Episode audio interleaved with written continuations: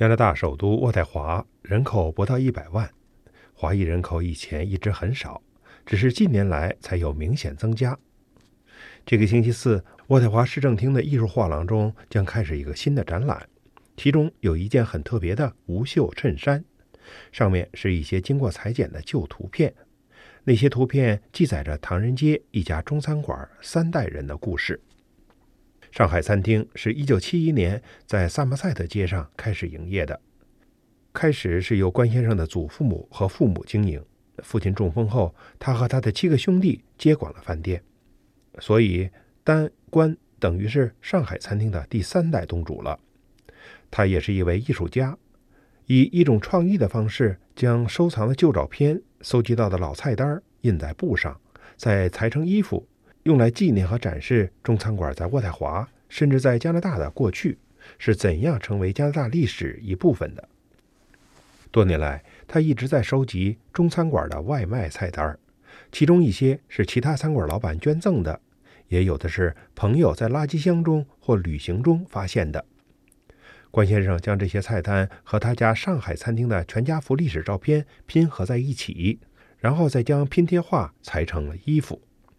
关先生对加拿大广播公司采访他的记者说：“这个艺术项目对我来说只是一个非常个人的想法，因为在过去的五年中，我看到朋友的父母关闭了他们的餐厅。”因为他们的孩子都有了专业的工作，没人想再继续经营餐馆了。这让我想到，这段历史可能有一天会消失，所以我很想以一种创意的方式留住它。关先生给他的这个艺术项目起名为“隐形的身份”，以此来记录一个事实：在中餐馆打工曾经是早期中国移民的主要职业选择。这个故事需要记录下来。因为现在的移民在餐馆工作的比例正越来越少。关先生说：“My grandfather paid the head tax to arrive in Canada. My parents, you know, they left China because of the Japanese occupation, uh, and then immigrating to Canada, and then having to, you know, live through all of the anti-Chinese legislation and things. 爷爷为移民加拿大还缴纳过人头税。”父母则是在日本侵略中国时出来的。过去曾有很多歧视华人的法规，但长辈们却从来没有真正谈论过它。我们应该深入探究这些事，尽管那里充满了创伤和屈辱。华人之豆芽春卷儿，就如加拿大人之枫糖浆。关先生拼缝的衣服有衬衫，也有马甲。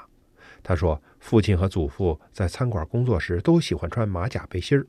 这些背心专为保暖而设计，但也必须看起来像制服。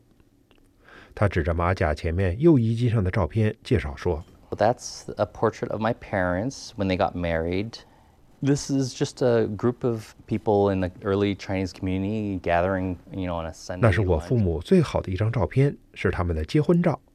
另一张照片是当时几家华人周日来餐馆聚餐。此外，也有我祖父母的照片。然后他又指着马甲左衣襟上的一张照片说：“那可是餐馆经常接待的一位重要宾客。” And then below it's a picture of my grandfather and the waiter at the time, Ken, in front of Pierre Trudeau and his family. They came into the restaurant often. Um, you know, he was one of the first prime ministers that actually embraced the Chinese community. 那是当时的加拿大总理皮埃尔·特鲁多，他常来我们这个家庭经营的小餐馆。他也是第一位对华人表示出接纳和友好的加拿大总理。印在背心上的还有他收集的菜单图案，展示着早期中餐馆的独特风味。他指着一张外卖菜单说：“那是午餐的套餐，有豆芽炒面，也有春卷儿。”在我看来，他就像加拿大人的枫糖浆一样。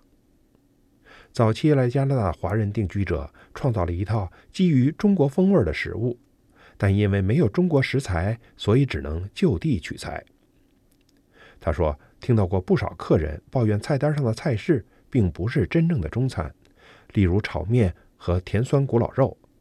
但他们确实在中餐馆的菜单上是最受当地人欢迎的，等于是加拿大烹饪史上的重要组成部分，所以也应该记录下来。” I've transformed that kind of shame.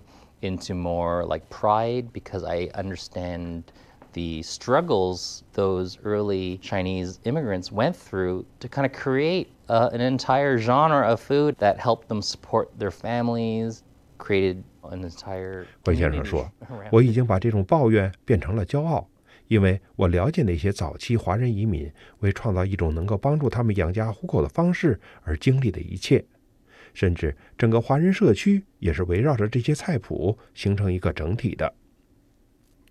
关先生注意到，随着渥太华的唐人街近年来的变化，记录这段历史尤为重要。新的中餐馆在城市各处遍地开花，而来自越南、韩国、日本等其他文化的餐馆也开到了唐人街。